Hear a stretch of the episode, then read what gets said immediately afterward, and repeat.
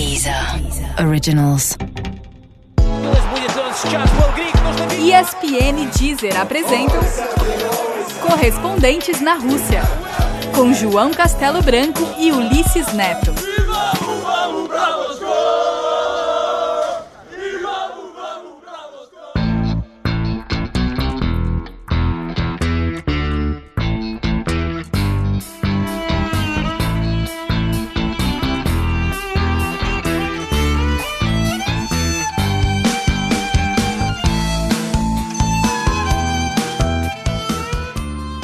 Episódio número 11, na lição do dia, João, a gente aprendeu que a Copa do Mundo está chegando, muita ansiedade, mas sempre dá para abrir um espacinho na agenda para assinar um contrato de 55 milhões de euros, não é isso? Exatamente isso. E a outra lição, lição que eu aprendi com isso é que eu acho que o José Mourinho, em vez de ficar observando os jogadores, ele vê qual jogador o Guardiola vai escolher e aí vai lá, oferece mais dinheiro e contrata ele. é uma boa análise. É uma boa análise mesmo. Mas hoje estamos com casa cheia e gravando com uma visão privilegiada. Vou pedir para nossa querida amiga Nathalie descrever o que estamos vendo nesse momento, Nathalie. Tá, estamos vendo de um lado uma rodinha do Marcelo William. Quem mais? Me ajuda aqui, Ulisses. Gabriel e Thiago Silva. Isso, e do outro lado eles estavam treinando segunda bola, né? Estavam fazendo um treinamento de, de segunda bola. É. Posso só falar uma coisinha? É, estamos nesse momento no treino, treino fechado para as câmeras. Eu acho melhor a gente não descrever muito, porque como a gente explicou no outro. Eu tô descrevendo o, tudo, tá? O, o Gustavo Só Hoffman, avisar, não pode filmar, não pode mostrar, mas é, descrever com texto pode. Mas não foi isso que deu problema no, no passado? Foi, mas por uma falha eu já até expliquei isso, do jornal. Não foi falha de comunicação minha com a CBF, nem da CBF com os jornalistas, foi falha do jornal. Inclusive, eu falei exatamente isso no rádio agora há pouco. Eu falei, olha, eles mandaram fechar, desligar as câmeras, mas os jornalistas estão lá. E aí vão, vão ter que pedir para os jornalistas não contarem o que viram. Então. Pode. Então, desculpa, Nathalie. Pode Não, deixa pra lá, vai. Não tá acontecendo nada aqui, gente. Todo mundo fazendo bobinho. O João tá querendo já confusão comigo já, né? Sabe tá querendo te queimar. O que, que é isso? Eu vou entregar aqui.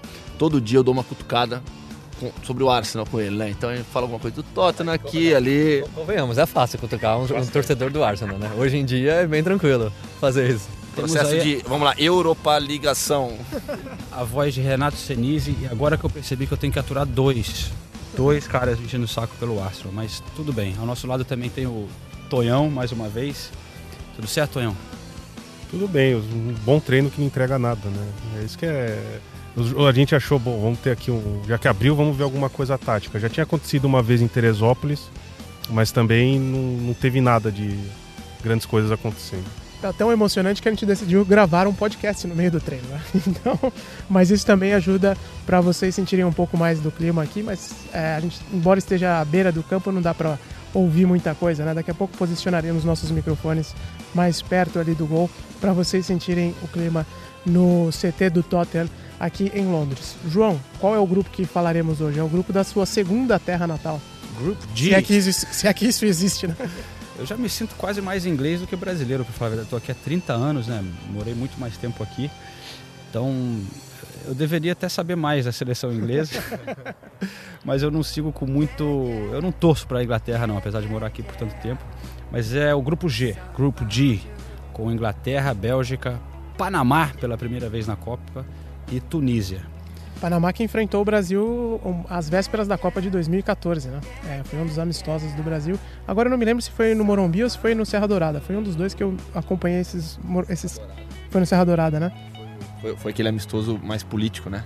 Porque Goiânia ficou sem, sem, sem sede no Mundial. É verdade, é verdade. A gente aproveita que temos aqui pela primeira vez juntos nessa cobertura da Copa do Mundo, né? Toda a equipe, com a Nathalie e o Senise juntos aqui no CT. Daqui a pouco eles vão nos. Acho que é a primeira e última. É. Possivelmente a última também. É verdade. Você, eles vão para Viena, né, fazer o jogo da Áustria com o Hoffman. Eu sigo direto para a Rússia. Eu e o Ulisses estaremos lá em Sochi primeiro, esperando a seleção brasileira. É, e o Tonhão vai direto para Rostov. Tá emocionado, quatro não? Dias, pra caramba, quatro dias vou caçar qualquer coisa para fazer lá, que olha. Mas Vamos aproveitar que o Senise e a Nathalie tiveram uma conversa com o Southgate, né, técnico da seleção inglesa. O João, o João falou que não torce muito para a seleção inglesa, eu me afeiçoei. É? Ah, a gente fez todos os jogos da Inglaterra desde que a gente chegou. E a- aqui em Wembley. Todos os jogos, acho que foram cinco jogos, deve ter sido dois gols da Inglaterra e nenhum dos adversários. Olha, Não, eu, não falei que foram grandes jogos, falei que a gente estava lá. eu sempre tive muitas críticas pro Southgate em, em relação à escolha dele, não do treinador. Mas aí eu ouvi o podcast do. Vou citar mais uma vez, o João adora quando eu cito. O Guilherme Balaguer. Esse cara te pagou alguma coisa, não é possível. Não, eu tava com a Nathalie quando a gente encontrou com ele, você lembra? Lembro. Falei pra ele, falei, Gui, eu ouvi teu podcast muito bom e ele, ele sempre filosofa, né? Até fora dos microfones, ele assim, todas as pessoas têm um lado humano mais interessante. Porque eu falei, pra, o, o podcast com, com, com o Gareth Southgate foi justamente sobre. Ele devia entrevistar o Tite, que aí ia virar um. Nossa. Ia ficar um negócio bem. Né? a pedra filosofal, mas enfim. Aí o, o- esse podcast ele ah, conta isso, um pouco da história dele, ah, o trabalho dele com as base, com a base da seleção inglesa, né? E as escolhas que ele fez na vida, como a carreira dele é, por vezes esteve perto de se encerrar. Vale quem quer treinar o inglês vale muito a pena ouvir essa entrevista do Gareth Southgate lá no, no podcast do Guilherme Balaguer, João. Só uma pausa aqui. Eles vão, a Nathalie conta pra gente dessa entrevista, mas o, o Neymar joga muito, né, cara? Ele acabou, você viu o que ele fez agora? Eu vi. Nossa, ele tá só brincando, mas ele dá um. ele- é- você vê que o cara é diferente. O drible. Acelera o jogo driblando de uma maneira que ninguém acelera no Brasil hoje. Brincadeira. O que ele fez agora, o que ele fez naquele gol, né? Que golaço quando ele entrou. Fazendo a diferença no jogo, mas, enfim, os craques da seleção inglesa, Nathalie. é, o que. O que, que o Southgate tinha bom pra dizer?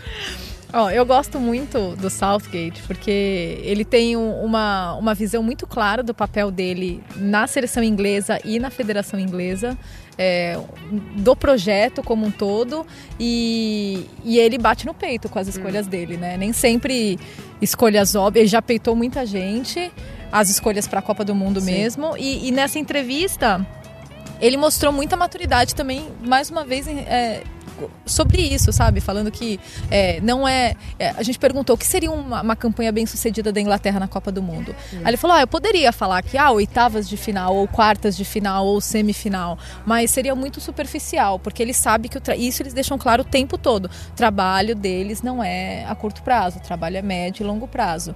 Então, ele não fala com todas as letras, mas ele deixa muito subentendido. Não fiquem esperando grandes resultados. Um, everybody can see we're a developing team, really. Um, we had uh, two big disappointments in our last two tournaments. Todos podem ver que somos um time em desenvolvimento. uh, Tivemos grandes decepções nas duas últimas competições que entramos. Não nos classificamos no Brasil em 2014 e caímos no primeiro mata-mata da Euro. Então decidimos tentar uma abordagem diferente. Tivemos algum sucesso com nossas seleções de base e sentimos que é importante desenvolvermos a equipe não apenas para este torneio, mas para o futuro também. Temos um time jovem, mas com jogadores que empolgam. Eles têm muita disposição e querem continuar aprendendo e se desenvolvendo também. Mas é claro que ainda não temos o produto final. Fizemos muitas mudanças em pouco tempo e enquanto o Brasil e a Alemanha já têm um time formado, por exemplo, ainda estamos desenvolvendo a nossa equipe. Mas estamos animados pela evolução do time e sabemos que ele vai melhorar ao longo dos anos. But we're also excited by by the improvement in the team, and we know over the next few years that um, that the team will get better as well. I can't breathe. My lungs are full of smoke. Pô, mas quando já vai pra Copa do Mundo assim, né? Aí desanima, hein, Senise? O que, que você achou do, do Southgate? Professor Southgate, professor Southgate. Não, eu, eu concordo com a Nathalie. E ele é muito corajoso. Ele, assim, principalmente mais no começo do trabalho dele na seleção principal, tinha muita gente criticando ele pelas escolhas. E ele comprou a briga e falou: não tem problema, eu quero chamar os, jogadores jovens. Ele até fala na entrevista: ele fala, talvez um jogador mais experiente seja melhor agora.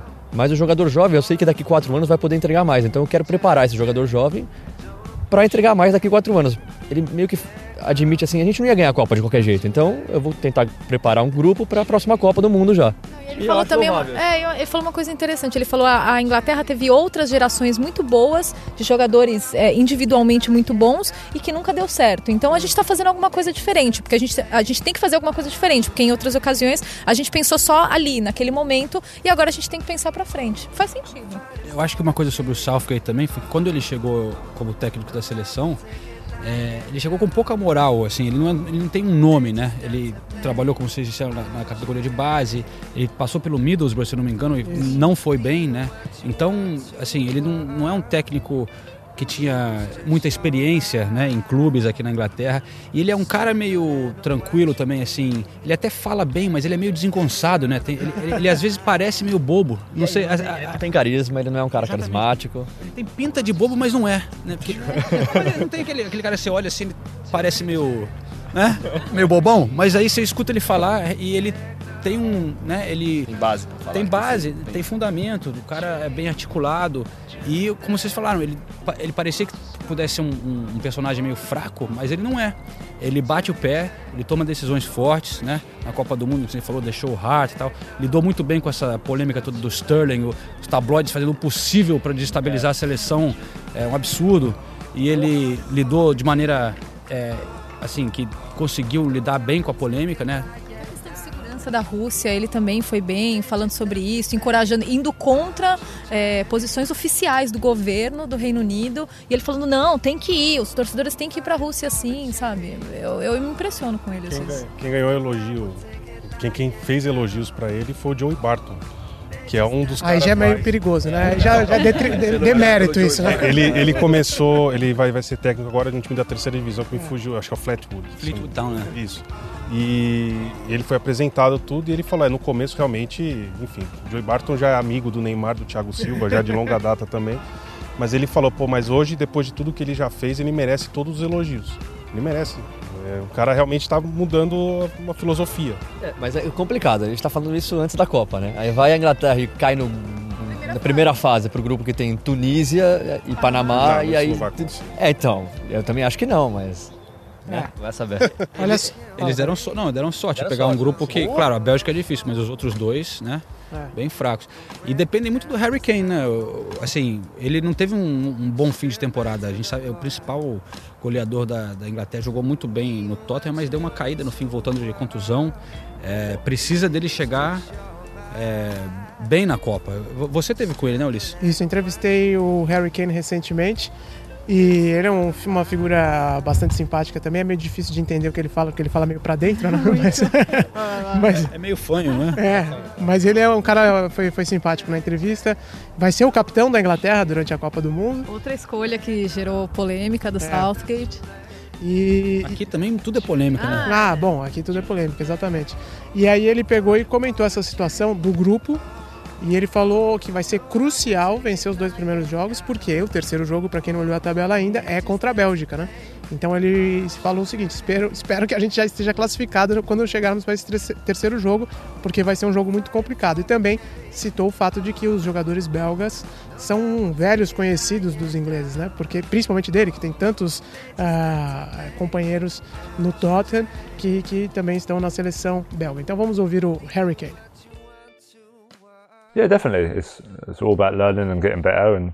Sempre aprendemos com os resultados e o da Euro de 2016 foi assim também. Tentamos melhorar com eles. Estamos trabalhando com o Gareth Southgate por mais de um ano e ele já conseguiu passar suas ideias pra gente. Conhecemos bem os belgas, nossos adversários do grupo, principalmente o Dembele, o Vertonghen e o Toby. Tem muitos belgas na Premier League. Vai ser difícil contra eles, mas a gente espera vencer os dois primeiros jogos antes de enfrentá-los. Mas se precisar ganhar, vamos pra cima sem dúvida. If if we're not and we have to we have to beat them, then, we're positive we can do that.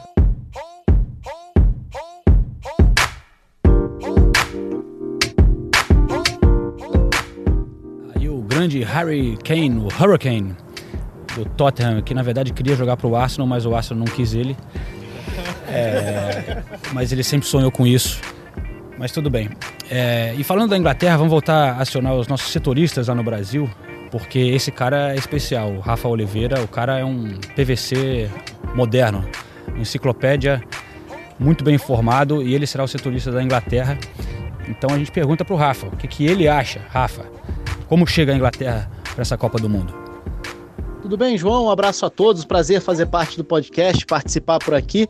Bom, eu acho que a expectativa da Inglaterra para a Copa do Mundo é bem realista, né? Não chega imaginando ou sonhando tão alto. A Inglaterra se acostumou na última década criar uma expectativa mais alta. Tinha jogadores que individualmente falando geravam esse tipo de, de resposta ou de comportamento por parte da torcida, mas foram tantas as frustrações que de um tempo para cá eu diria que a, a realidade, essa relação é um pouco mais pé no chão. Existe um processo, sim, em andamento, mas é um trabalho recente. A Inglaterra tem tido sucesso na base, no profissional ainda tem muitos passos a dar, tem muita coisa para caminhar ainda. Então é uma seleção que acredito que tenha evoluído até mais do que eu imaginava. Não esperava muita coisa ou não sabia o que esperar quando o Southgate assume primeiro de uma forma interina, depois efetivado, mas confesso que até agora estou até surpreso positivamente com algumas das ideias. A ideia de tentar mesclar pontos positivos de trabalhos bem-sucedidos na Inglaterra, Klopp, Pochettino, Guardiola e alguns jogadores ingleses cresceram dentro desses times, se a gente for olhar de um período para cá.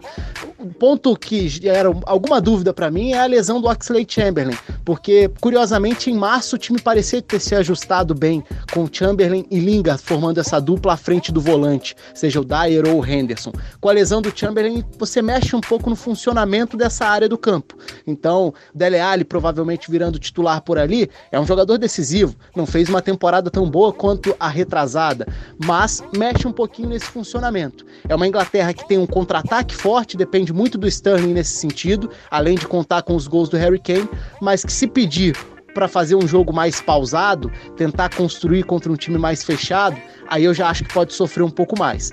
De qualquer forma, acho que tem um embrião ali de alguma coisa positiva. A questão é evitar um vexame de cair na primeira fase para não jogar para jogar fora tudo isso que caminhou em poucos meses de trabalho com o Southgate.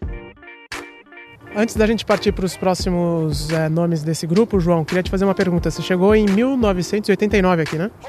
Exatamente. Eu hoje vim ouvindo um podcast uh, chamado We Came to Win, que é um podcast novo da Gimlet Media sobre Copa do Mundo. E o episódio que eu ouvi foi o primeiro que contava a história da Copa de 1990 e como a Inglaterra chegou sem nenhuma expectativa. Primeiro jogo horrível, segundo jogo mais ou menos, e aí classificou no terceiro jogo, né? E aí eles contavam sobre como os jornais, você disse, fizeram tudo para desestabilizar também as vésperas e depois mudou o ambiente no país. Você lembra alguma coisa dessa Copa de 90? Porque o podcast narra que era virou comoção aqui, até quem nunca tinha visto futebol, até os fãs de cricket se emocionaram com a semifinal contra a Alemanha Ocidental naquela época. Eu lembro, eu era jovem, né? E lembro pouco, mas eu lembro sim de é, isso que você falou, de aos poucos aquela coisa da seleção ir conquistando o país, né? Até as pessoas no começo, talvez pessoas que não estavam tão interessadas por futebol começaram a parar realmente mais próximo do fim.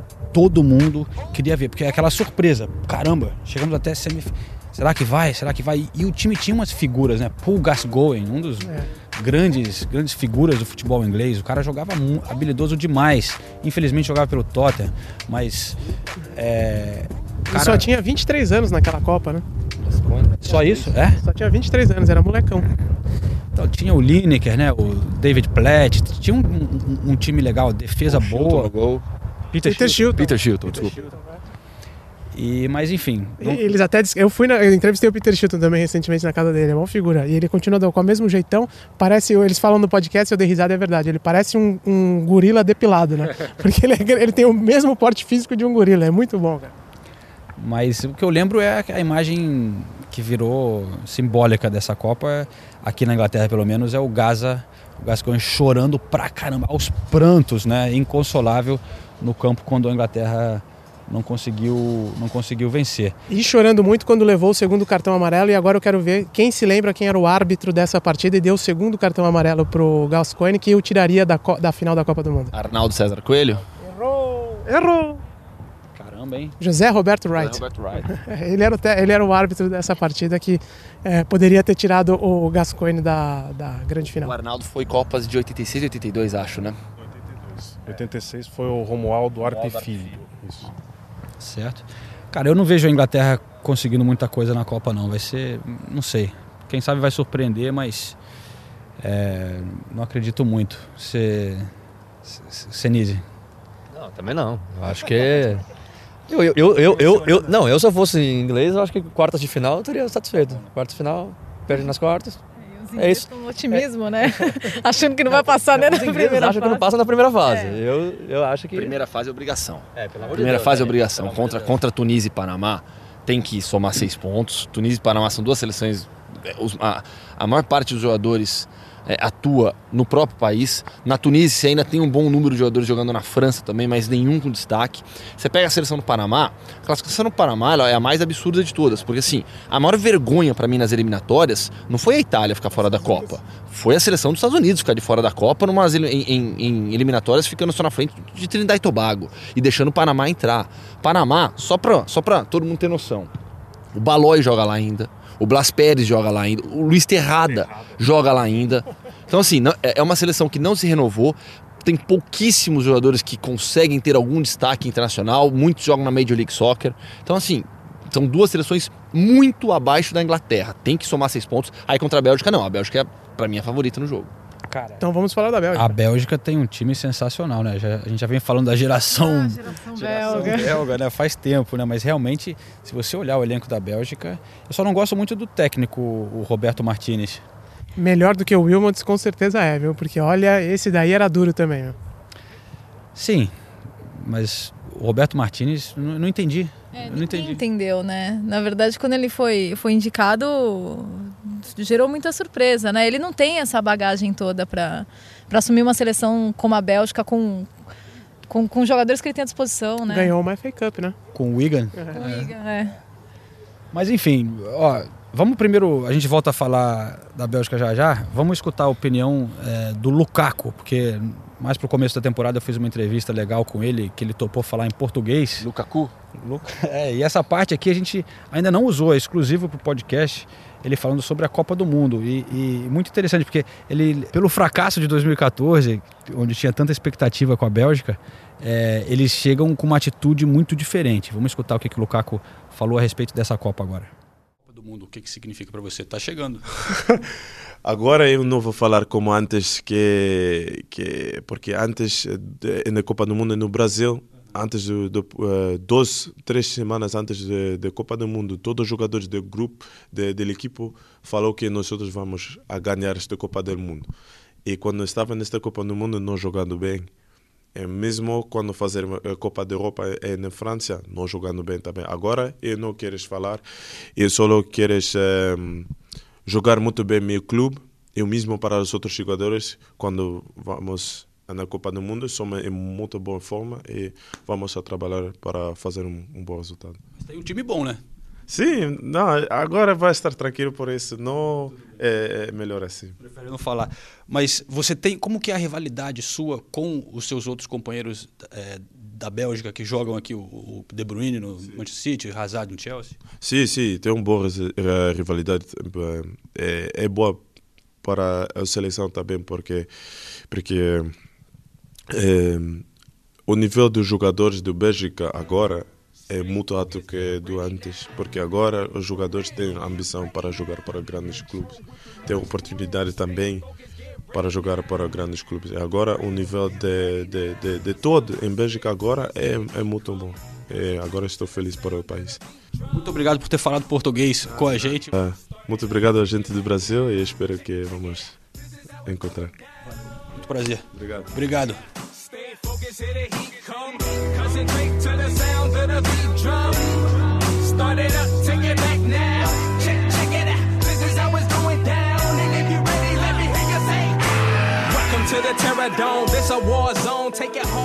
Então, na Copa de 2014, eu acompanhei muitos treinos lá da seleção belga, que eles ficaram hospedados em Mogi das Cruzes, num resort muito bonito lá. sabe, sabe quem, quem nasceu em Mogi das Cruzes? Sim. Neymar. Ah, é verdade, ele é de Mogi, é isso aí mesmo. Mas que ele cresceu lá na minha terra, por favor, vai. Mas enfim, é... aí esse, esse era um saco chegar nesse resort mas de qualquer forma eles ficaram lá, montaram o campo deles, tinha uma estrutura gigantesca e era muito, o pessoal era muito mal educado da Federação Belga, sério, eu torci bastante contra a Bélgica. Mas tinha cerveja de graça. Tinha cerveja tinha de graça, cerveja exatamente, belga. porque a, a, seleção é patrocinada é, por uma cerveja. Exatamente, tinha é. uma geladeira. Aí tinha, a Nathalie bebeu lá também, né? Eu não tomo cerveja, mas é verdade, eu não tomo cerveja, vocês sabem, né, todas as gravações que a gente faz em pub, mas eu vi muita gente saindo, metendo cerveja na, na mochila, que coisa feia. É, a Nathalie cortou a minha história que era isso que eu ia contar. Eu, sa... eu saí alguns dias com cerveja na mochila lá de lá. A Alemanha também dava cerveja de graça, né, para os jornalistas. Na cobertura de 2014 tem, tinha a geladeira lá da, da Warsteiner, lá, lá na, na praia. Inclusive, ó, bastidores, no, no último dia de Bahia, a gente fez um churrascão com toda a imprensa. O, o, assessor da, da, Federação Alemã foi também e o responsável pela cerveja era ele. Ele ia lá na geladeira, pegava e levava pra gente. E a gente cuidou da carne, do churrasco e tal. Galera, o, o treino já tá acabando, né? Foi só isso hoje.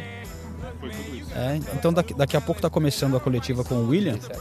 Vai ter, a gente vai ter que encerrar aqui.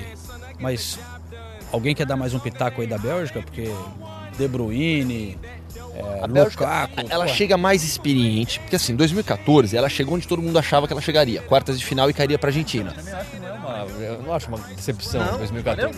Perdendo as quartas de final para Argentina parou onde todo mundo achou que ela pararia. Agora a expectativa cresce porque você pega um De Bruyne, olha a evolução do De Bruyne. O De Bruyne disputa título de status de melhor jogador do mundo na temporada pelo que ele fez pelo City. É, o próprio Hazard cresceu demais durante esse período. Courtois. Então é uma seleção que tem a mesma base, com mudança de treinador. Roberto Martinez montando a sua linha de três defensores, que de certa maneira resolveu o problema das laterais, que não que o futebol belga não tem tantos assim, mas tem zagueiros para fazer bem essa linha de três defensores, que vira cinco depois. Mas é, é uma seleção que eu coloco abaixo das quatro favoritas, mas para brigar, para surpreender. E só para o crédito do Roberto Martinez, tem um, ele trouxe o Henrique como auxiliar, né? É, é, sim, é, é verdade. É o Henrique. É. Bom, então vai para você, né? Não, vale a informação que eu tô passando aqui. Não, mas, mas, uma coisa que criticam ele é que eles não veem muita firmeza. Eu não sei se é uma crítica injusta ou não, ó, no sistema defensivo da Bélgica, né? E daí eles colocam na conta dele que nesse tempo que ele teve para trabalhar, ele não conseguiu e, dar solidez. E tem grandes zagueiros, né? Apesar que o Company, o Company se contundiu de novo, né? O cara vive machucado, mas tem tem o Vertonghen, qual é o outro? A Devael, do, do Tottenham. É, então, é para salvar, né? Já que tem o Henry do, do Arsenal, tem muito jogador do Tottenham, então os belgas podem ficar um pouquinho mais otimistas.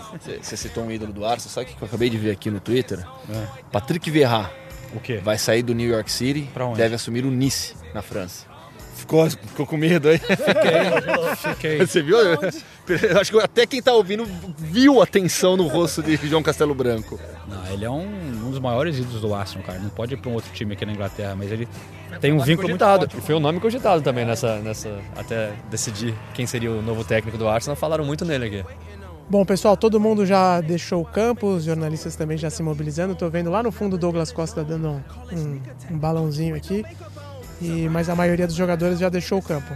Vamos lá para a sala de coletiva ouvir uma palavrinha do William e o episódio extra também vai ter um pouco mais dessa entrevista coletiva de outro jogador que pode ir para o Manchester United também, né? Tem tanta gente que especula em cima do nome dele. Vamos ver se até o final da Copa sai alguma coisa com o William também. Você acha difícil, João? Cara, o Mourinho não esconde de jeito nenhum que gosta do William, né? Ele, e, e o William mesmo já admitiu no passado que houve interesse do Manchester United.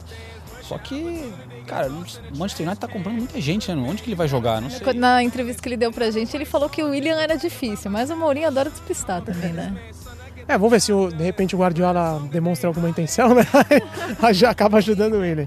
Mas é isso aí, pessoal. Então, é, fiquem lá no, no episódio extra também da Deezer, em que a gente vai ouvir mais uma palavra do William, falando direto aqui do CT do Tottenham. Na sexta-feira a gente volta com mais um episódio sobre os grupos da Copa do Mundo e o João já embarca no final de semana para Sochi. Segunda-feira eu chego por lá. Então na semana que vem começam os episódios direto da Rússia. Então é isso aí, pessoal. Até o próximo programa. Um abraço.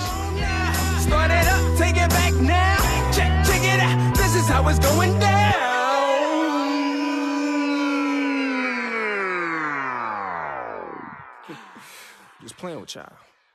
Pelo que você vem apresentando hoje com a camisa da seleção brasileira, você ficaria surpreso se você deixasse o time titular? Não, acho que não vejo dessa maneira. Como sempre digo, nunca nunca me senti um titular absoluto da seleção. Também não me sinto reserva. Me sinto sim um jogador importante que, que pode ajudar a seleção ajudar a seleção brasileira. É claro que estou preparado para jogar, preparado para iniciar jogando. isso vai depender do Tite também. Mas eu sempre digo a mesma coisa. Não me sinto titular nem reserva, sinto um jogador importante que pode ajudar a seleção brasileira de alguma forma. Deezer Originals.